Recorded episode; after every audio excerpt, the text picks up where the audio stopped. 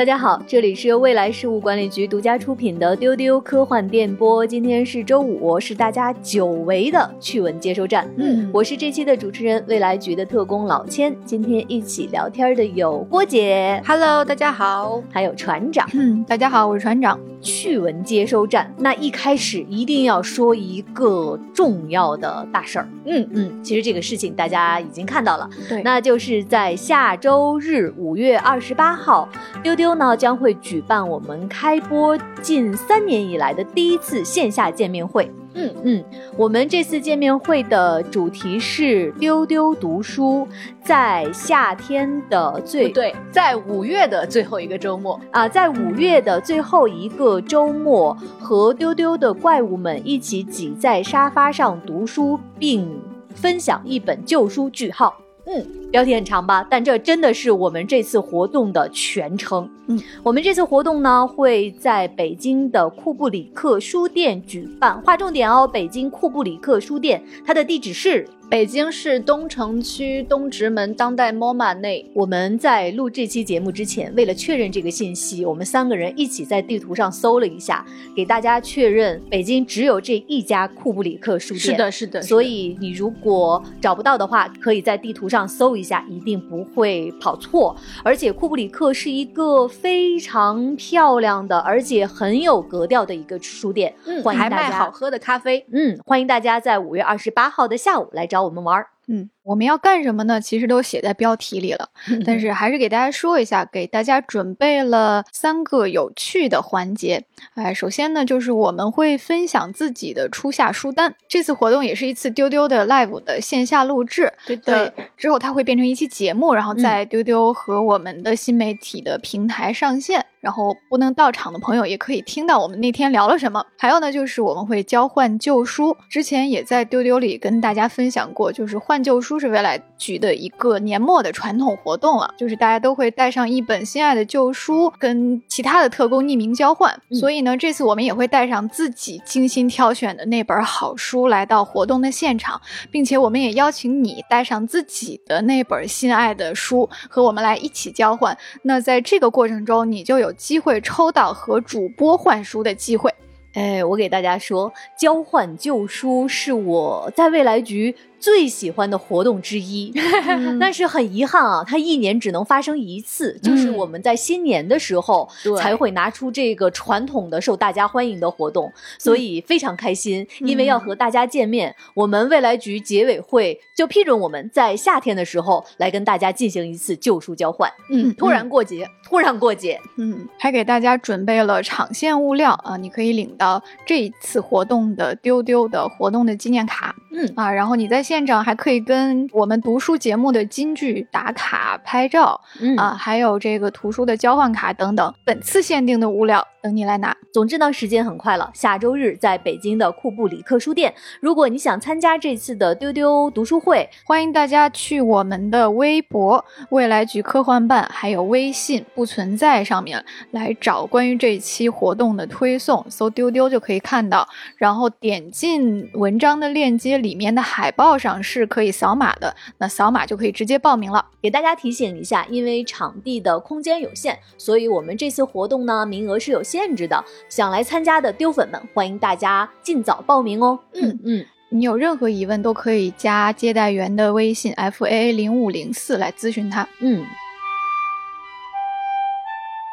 那说完了激动人心的下周就要发生的这件开心的事情，来看看我们最近一段时间都干什么去了。我先说，我举手。我上周在上海出差，嗯嗯，好久没有出门了，一切都变得非常新鲜。我在出差的间隙，有一天上午见缝插针去了一个展，哇，这个展哦太棒了！我告诉你们，太棒了！我现在吐血安利给大家，它就是在上海的东一美术馆有一个意大利乌菲齐美术馆合作的展，它叫波提切利与文艺复兴，真的很棒。大家知道波提切利是文艺复兴时期的一个著名的画画家，他画的维纳斯的诞生还有春，基本上就是大家小学时候美术课本上都会出现的那些画面。嗯嗯这次来到上海的呢，是这两幅画第一次乌菲齐美术馆的海外授权的复刻版。可能有些朋友听到复刻会觉得说有一些失望，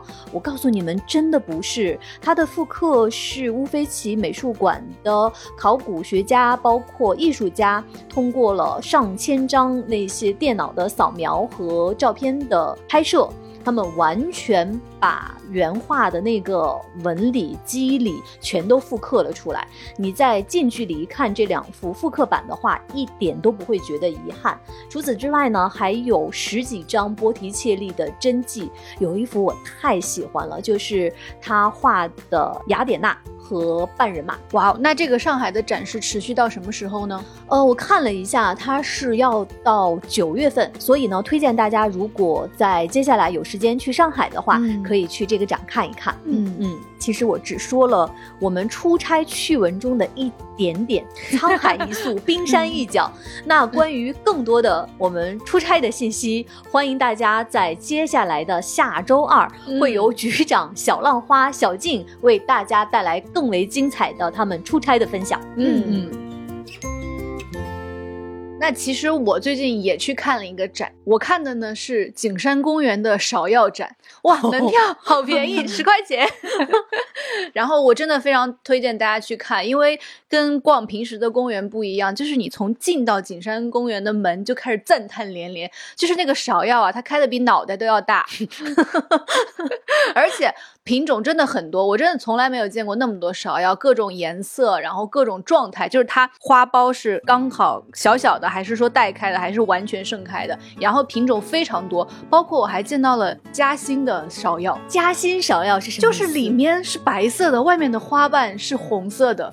哦就它是双色的。然后呢，他还会介绍景山公园，它这个有芍药记，是因为它从古代的时候就开始养牡丹和芍药，然后牡丹和芍药是会一直养在一起的。怎么区分呢？就是牡丹是木本植物，芍药是草本植物。我就觉得哇，学到了很多。然后呢，它的展板上会介绍非常多的芍药的名字，就完全记不住。我印象比较深的是有几个他们有中英双语名字的，啊，比如说有一个叫 Red Charm，然后还有叫 Pink Hawaii Cara 粉色夏威夷珊瑚，嗯，然后还有一些芍药可能是那种种植者的名字直接翻译过来的，就完全看不完。然后呢，同时在景山公园里面还有非常多的月季和玫瑰，然后你嗯风一吹，那个公园淡淡的花香，哦就是非常非常美好。我还同时非常推荐大家在北京的这个时节坐公交车，因为之前给大家推荐过骑车啊，这时候推荐坐公交车是因为北京现在高架上的月季开的太好了哦，对对对，就是路边月季太好就是，好到什么程度？就是大家有没有印象，迪奥的那个 Miss 迪奥的那个香水广告，就是一个花墙，对，娜塔莉波特曼在那个粉色的玫瑰花的背景墙前面那个拍照。北京现在的高架的那个花儿，就是那种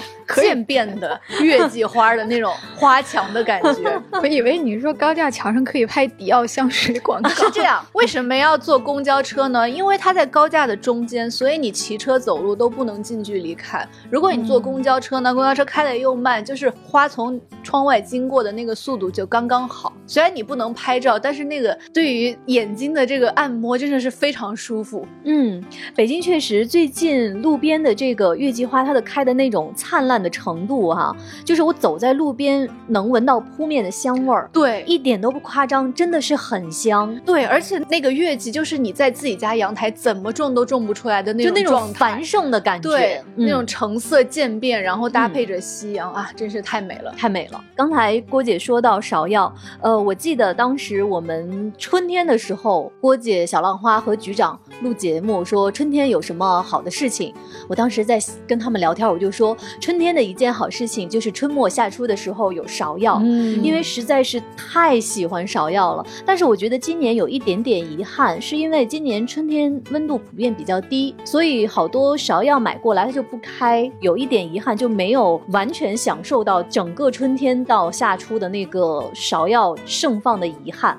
所以最近呢，其实芍药有点要下市了，就有一点点的心里有一点不舍。没有关系，虽然有不舍，但是在五月的最后一个周末，你可以来丢丢的见面会和我们见面。对。抓住五月的最后一个周末。那来看看最近发生的重要的资讯吧。我们先来看几个奖项。嗯，在上周末和这周有几个大奖接连出炉。我们先来看，在上周末颁出的第十四届华语科幻星云奖，我们来看一下其中的几个奖项哈。获得二零二二年度长篇小说金奖的是天瑞说服的《我们生活在南京》，获得银奖的是梁清散的《不动天坠山》，江波的《红石》，燕磊生的《天启》。二零二二年度的中篇小说金奖是皱温的《解控人生的少女》，银奖是东新源的《变和与玉》，分形橙子的《笛卡尔之妖》和杨婉晴的《塔》。年度短篇小说的金奖是迟慧的《不做梦的群星》，银奖是由阿缺的《重庆的尽头是晚霞》和双翅木的《记一次对无感论文的编审》，以及王凯云的《陨石》。那这次呢，我们看到在二零二二年度评论这个奖项上获得金奖的是姚丽芬的《大国重器：时代科幻文学》，为科学家提供脑洞氧气，恭喜各位！然后呢，二零二零年到二零二二年的年度新星，金奖得主是天瑞说服，银奖得主是东新源陆航和齐然。好，那恭喜各位获奖者。那未来局发表的获奖作品呢，这次有两部。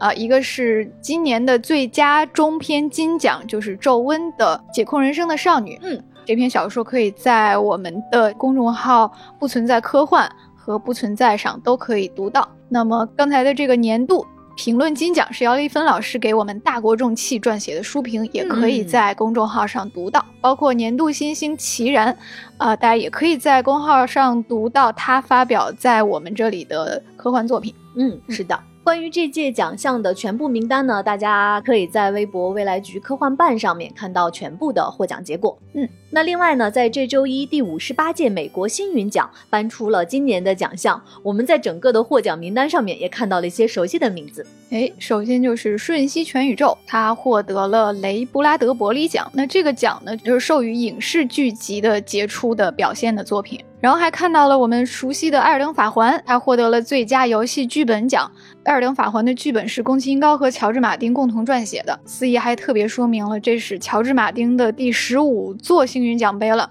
但是宫崎英高的第一座星云奖杯，就恭喜他们两个。呃，另外还有一个值得关注的奖啊，就是今年新设了一个无限奖。这无限奖呢，就是追授已故的，但是广受赞誉，他们没有在生前拿到星云奖的这些作者。那今年这个第一个无限奖就颁给了一个科幻界久负盛名的大师奥克塔维亚 ·E· 巴特勒。他是美国非常非常著名的一个作家，不仅在科幻界，而且在文学界也是成就。颇丰，他是这个各种科幻类大奖的常客。另外呢，在这周，英国电视学院奖，也就是 BAFTA TV Award，颁出了2023年的奖项。我看到了获奖名单上面，最佳女主角是凯特温斯莱特，最佳男主角是大家喜欢的小本本卫肖。他得奖的这个剧是《疼痛难免》，实至名归。另外。然后我们发现，在这一届奖上面，小本含量特别高。对，因为今年的 BAFTA TV 呢，它设了一个新的奖项，叫“难忘时刻奖”。这个奖是用于表彰过去一年鼓舞人心的电视高光时刻。那今年获得这个奖呢，就是《帕丁顿熊和女王的下午茶》。嗯，大家知道，呃，小本就是帕丁顿熊的配音。那这个高光时刻呢，其实是在去年伊丽莎白二世女王的七十年白。金喜年庆典上面，小本配音的帕丁顿熊和女王喝了一次下午茶。小本的获奖照上是举着帕丁顿熊和巴夫塔的奖杯，那种又哭又笑的表情。对，然后我看到小熊特别礼貌，他之前在这个。就 ins 上给自己拉票，对对对，就说今年这个奖项竞争的很激烈，因为真的是选出了去年各种最火的电视剧中最激动人心的一些桥段，就还有文丽特别喜欢的《怪奇物语》的那个。Max 的营救片段，嗯他也要跟小熊竞争这个奖，所以他就很紧张，他给自己拉票。后来获奖了之后，他还非常有礼貌的发了一条致谢，他说：“嗯我用一杯茶和一块蛋糕来庆祝了这件事情，感谢大家为我投票。”嗯，好有礼貌的小熊。我关注了小熊各个平台的账号 啊，我给你们说，他太可爱了，而且他获得这个奖的消息，他说是 Mr. Brown 告诉他的。他开始还问大家说这个奖是个什么呀？为什么提名我呀？欢迎大家去各个平台的账户搜索帕丁顿他自己的官方账号，他在上面会经常发一些他有礼貌的又可爱的日常。嗯，时间一眨眼儿就来到了五月底六月初，在六月一号和六月二号分别有两个大家很关注的电影要上映，一个呢是大家非常喜欢的宫崎骏他的电影《天空之城》定档在六月一号在我们内地上映，这个片子目前已经开预售了。另外呢，在六月二号就是蜘蛛侠纵横宇宙，它其实是之前那部蜘蛛侠平行宇宙的续篇。对的。呃，我们看到这次呢会有多达六种不同画风的平行宇宙。嗯呃，这次上映呢也是和北美同步的。所以这个儿童节大家会有一场动画盛宴。前段时间上映的《银河护卫队三》，大家都非常喜欢哈，文丽在电影院哭的哗哗的。很 克制。那最近呢，《银护三》的导演滚导他回应了他的新片 DC 的超人传承开始选角的一些消息，因为最近大家知道亨利卡维尔将不再扮演超人了。嗯，那网上呢就有很多新的关于新超人的选角的消息。那滚导就发了推特，他是这么说的：“他说我绝不会评论谁将要或不会试镜，这是演员的私事，除非这个演员自己先宣布。目前呢，《超人遗产》这个电影只有一个角色定了演员，而且这个角色不是超人世界中的常客，并且啊，在这个推特之前，滚导已经确认了会有银护的演员加盟。嗯，哎，期不期待？目前网传的这些超人候选名单里面有尼古拉斯霍尔特，然后雅各布艾洛迪、安德鲁理查德森等。我只能说是一些演技没有那么好的新人演员吧。我只能说，祝你们好运，请开始练块儿吧。然后呢，滚导说的这个有银护演员的加盟，绝对的是他的风格。因为滚导在拍《银护三》的时候，我们可以看到他里面的演员大部分都是他之前拍 DC 的《X 特遣队》里面的所有卡司，所以滚导的风格就是会把他的卡司队伍再带到下一部里面。所以不知道《银护三》里面的各位演员会在超人的电影里面扮演什么角色。所以在影院里面哭得很克制或者很大声的《银护三》的粉丝们，大家重整旗鼓去看超人了。对，期待一把。接下来的这条资讯是关于《神秘博士》的。最近呢，《神秘博士》发布了六十周年特辑的预告片。这个新预告片揭示了三集特辑的标题。这三集的标题分别是《The Star Beast》、《Wild Blue Yonder》和《The Giggle》。然后我觉得可能是星星野兽，然后那片狂野的蓝，咯咯笑，这么翻译吧。哎，好像是一首诗。哦，猩猩野兽在那片狂野的蓝里面咯咯笑，哎，突然连起来了。然后我们熟悉的十任或者说是十四任大卫田纳特和我们很喜欢的 Donna 凯瑟琳塔特以及一些新的卡斯都有亮相。我看了这个标题和预告之后，就是他那个片头出字的方式是当年熟悉的那种红光或者蓝蓝底儿的那个那个颜色，就是当年复古那个味儿了。然后它这个标题也有一种可能会有一点幽默，但又有一点虐的感觉。总体来说是很期待这三集特辑。除了这个六十周年特辑，嗯，我们在之前的资讯给大家分享过最新一季的，就是舒提提的这一季《神秘博士》故事的发生的年代是上世纪六七十年代。我们看到呢，最近啊，在《神秘博士》的片场惊现了 Beatles 乐队的著名专辑《Abbey Road》的封面背景中的的那个甲壳虫车。是的，有粉丝说博士和搭档 Ruby 是不是追星去了，亲眼见证披头士四人过马路的场景。然后我觉得我要回去看一下专辑封面上有没有一抹神秘的蓝色，然后再去钻研一下那个歌单有没有什么被博士影响的蛛丝马迹。而且这一季大家都说可能因为米老板的加盟吧，呃，有钱了。大家的造型非常多变。博士舒提提和搭档，一会儿是去二十世纪六十年代，穿的像猫王，很复古；一会儿又去十九世纪，穿的就像公爵和公爵夫人。目前的剧照都非常的精美。嗯，你说到这个专辑里的歌会不会跟博士有关？我突然在想啊，《Abbey Road》里面就有一首非常著名的歌叫《Come Together》啊然后里面的歌词就是 “Come together with me”，是不是在说博士？来 Tardis，Grooving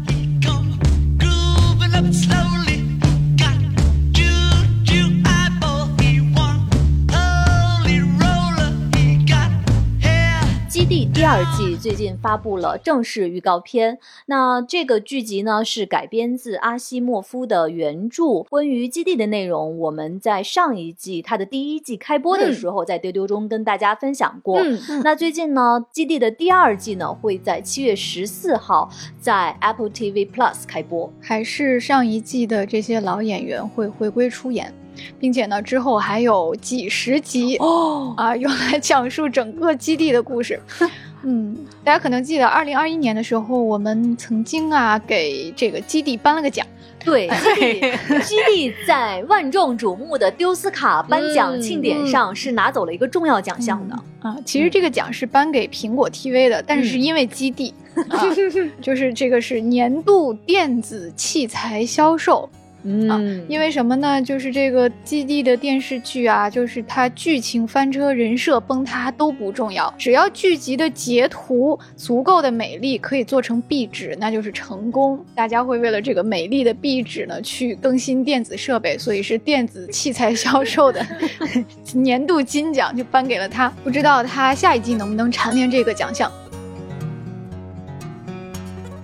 科幻新片《可怜的东西》最近发布了先导预告。这个影片呢是改编自阿拉斯戴尔·格雷的同名小说。在电影中，由石头姐，也就是艾玛斯通扮演的女主角贝拉溺水身亡，那接受了外科医生的改造。医生呢从她孕育的胎儿中取出了大脑，植入到了她的头骨。从此呢，贝拉开启了新的人生。那根据英国《帝国》杂志的报道呢，这个电影是一个弗兰肯斯坦式的影片。呃，石头姐扮演的这个角色是一个女版弗兰肯斯坦。嗯，这个片子就很神秘哎，之前没有任何的剧透的感觉，然后突然就出来了预告，而且艾玛斯顿感觉很久没有新作了，在这里面登场是一个黑发的造型，非常酷，和影片的冷色调很搭。然后呢，这个电影的导演呢，居然还是欧格斯·兰斯莫斯，也就是《宠儿》的导演，在之前的《宠儿》里面，他也是跟艾玛斯顿合作。那他的其他作品还有《龙虾》，就都是这种有一点诡异对，的调调。嗯，但是风格化很突出。是的，嗯，一个万众期待的新剧定档了，嗯好兆头》第二季。七月二十八号就上线，这突如其来的幸福！我看了一下这个剧集介绍啊，天使和魔鬼在伦敦 SOHO 区过着平静的生活。这时，一个不期而至的信使带来了一个惊天秘密，就是粉丝就想是谁来扰乱父母爱情，来打扰二人世界。然后呢，尼尔盖曼还说，海报上面都是线索。这个的线索就是这一张海报，就是两个人在那种很美好的光线中坐在一起。上一次的海报是两个人各露出一个翅膀，大家都说看这个翅膀还是在比心。刚才说好兆头的定档很突然哈、对于大家来说，幸福来得很突然。接下来的这个资讯，我们万万没有想到还会有这种配搭，就是抖森跟马克哈米尔，也就是大家熟悉的 Loki 和卢克，他们两个呢将主演由斯蒂芬金的小说改编的新片《查克的一生》。这个原著虽然我没有看过，但是我看到这个导演的名字就亮了啊。老千是看到抖森的名字亮了，我是看到这个导演的名字就亮了。这个导演叫麦克弗拉纳根，他是 Netflix 非常出色的一个系列的导演，就这个系列是《鬼入侵》系列，然后其他的几部作品分别是《鬼庄园》和《午夜弥撒》，听着可能都有点吓人啊。但是这个导演真的是一个拍惊悚题材拍得非常好的导演，他非常擅长用惊悚题材来讲爱情和亲情，就是你表面看起来是一个鬼故事，然后会慢慢的通过倒叙、插叙，从不同人的视角切入来拼凑出真实的经历。而且我很喜欢他作品的一点就是，不同于其他他的美剧那种 “Hey bro yo” 这种台词。他的作品台词很好，就是主角经常会有大段的念白，很优美，很有哲理，很有感情。就是你在看一个恐怖。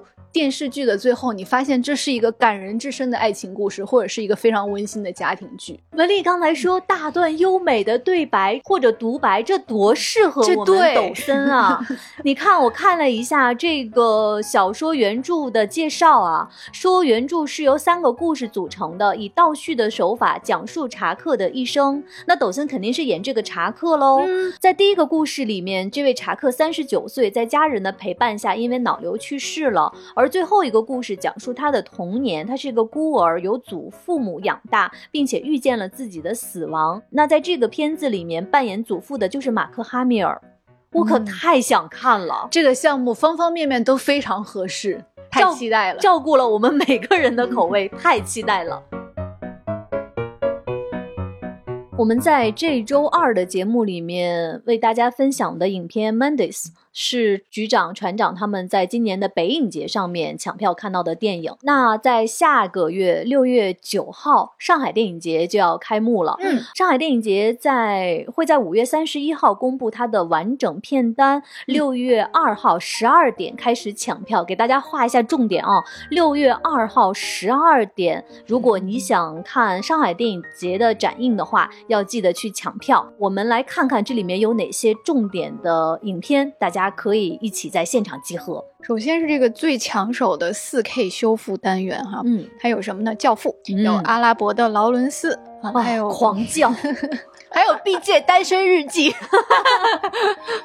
在这个影展精粹单元呢，是有一些近年来各大电影节上获奖的这个口碑较好的片子哈，有塔尔，有斯宾塞，还有呃小浪花之前介绍过的惠子凝视，嗯，那当然还有瞬息全宇宙。对，啊万众瞩目。然后呢，在上影节还有一个单元叫《侏罗纪电影系列三十周年》，它会展映《侏罗纪公园》系列和《侏罗纪世界》系列。喜欢恐龙的人千万不要错过。嗯，全六部电影都会一口气的展映，而且今年还特别有一个科幻电影周，但是它现在的片单还没有公布、啊，我们需要等到五月三十一号。所以呢，六月份的上海以及接下来夏天的上海，大家很值得去。而且呢，我们可能会在上海举办一些好玩的活动，请大家实时的关注我们未来局的官方的新媒体账号，微博的未来局科幻办，还有我们的公号不存在，以及我们的丢丢，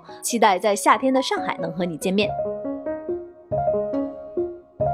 来念念大家最近在各个平台上给我们的留言和评论吧。我们先来看《银河护卫队三》漫威最佳系列 We Are Groot 这一期，在微信公众号上有一位叫“我要吹空调”的粉丝说，刚刚二刷完，照这样给我拍到银护第一百部都可以，把他们孩子拍出来我都不介意。在喜马拉雅，牛肉面六六六说，终于讲了，见标题速听。他说：“火箭的小伙伴亮相时，我就知道后面我一定会哭得很惨。选兔兔和水獭来真的太故意了，很会选动物。为什么就不是蟑螂、苍蝇什么的被改造呢？” 我想起最近流行的梗，就是问妈妈说：“如果我变成蟑螂怎么办？在喜马拉雅上，腿长八米的小柯基说：“我真的好爱好爱好爱火箭，我自愿加入牛逼的银河护卫队，代号八米的小柯基的八七，超能力是腿长八米，拥有超强的位移。”伸缩自如的四肢，可提供多种攻击和辅助性手段。如果飞船炸了，可以将四肢作为连接，起到临时修复和救急的功能，是战斗和保护队友的好帮手。在小宇宙这一期的留言里面，我们看到蔚蓝之心说，最让我感动的是火箭浣熊直面悲痛的勇气。他慢慢走进那间充满悲伤回忆的阴暗房间，跟敌人正面对抗。回想浣熊在前几部出现时的搞笑机制，很难想象他有那样痛苦的过去，真是让人又心疼又喜欢。另外呢，在小宇宙这位叫辣辣下划线 O X G Q 的朋友说，我突然发现为啥现在丢丢标题里不写是多少期了呀？是这样的，你如果顺着我们丢丢播出的 list 的话，我们每一期的序号在前面就会有的，所以说就不在标题里面给大家呈现了。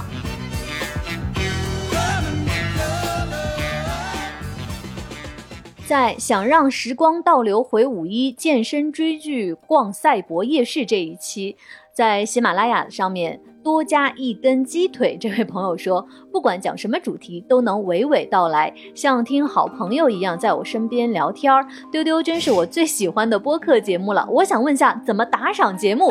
哎，来跟你说一下哦，你可以去 小宇宙打赏。不过谢谢你对我们的喜欢。另外呢，我们丢丢的付费节目很快就要和大家见面了，敬请期待。在小宇宙，我们的粉丝四十二号喵说想参加见面会，但太远了去不了。你们谁可以拿着我照片和主播们合影照？谢谢了，拜托拜托拜托。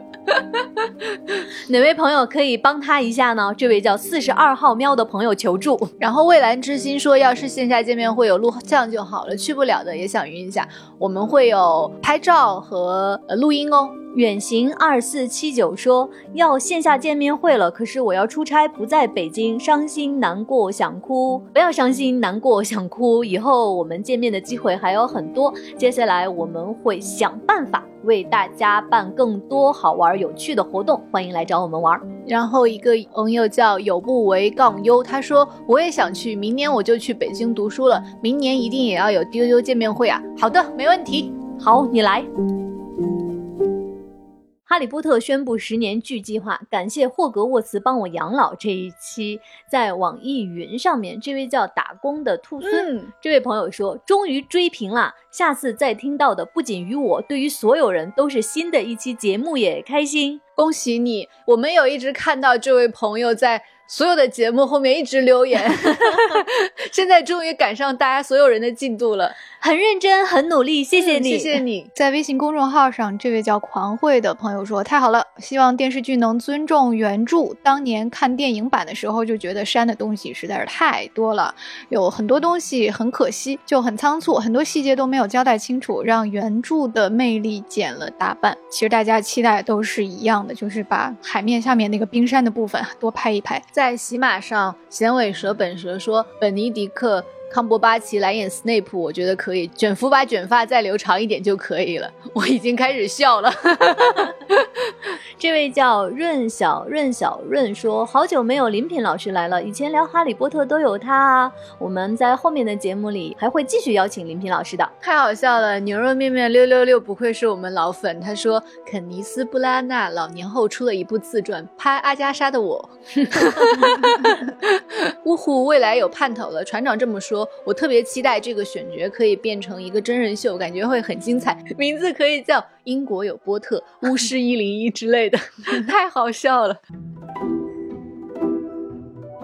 在星战的那期节目，也就是袁立日一起看《星球大战》，零门槛入坑就在今天的评论区，有一位叫飞翔的哈拉子的朋友，他真的已经入坑了哦。他说他吃下安利，这几天已经看完了安多和曼达洛人，看到第三季了。然后曼达洛人太好看了，是他看的最近最爽的剧。然后 夸了一下曼达洛人好多的盔甲。也欢迎入坑的朋友加接待员的微信 f a 零五零四进星战群来一起聊天。好，那本期节目就是以上这些，欢迎各位做图书、电影、食品、旅游、百货、电子产品等等方面的合作方来丢丢投放广告，可以联系接待员加微信 f a a 零五零四，也欢迎给我们的商务邮箱发邮件，邮箱就在节目文稿最下面的介绍内。全宇宙的一切都可以找丢丢打广告。嗯，再给大家推荐一个线下活动，《三体引力之外》沉浸式科幻体验已经开票了，地点是上海西岸凤巢 AI Plaza，在全平台搜索“引力之外”即可购买。更多空间解析、玩法亮点和购票链接，请关注未来局科幻办和丢丢科幻电波，不错过任何登舰信息。最后的最后，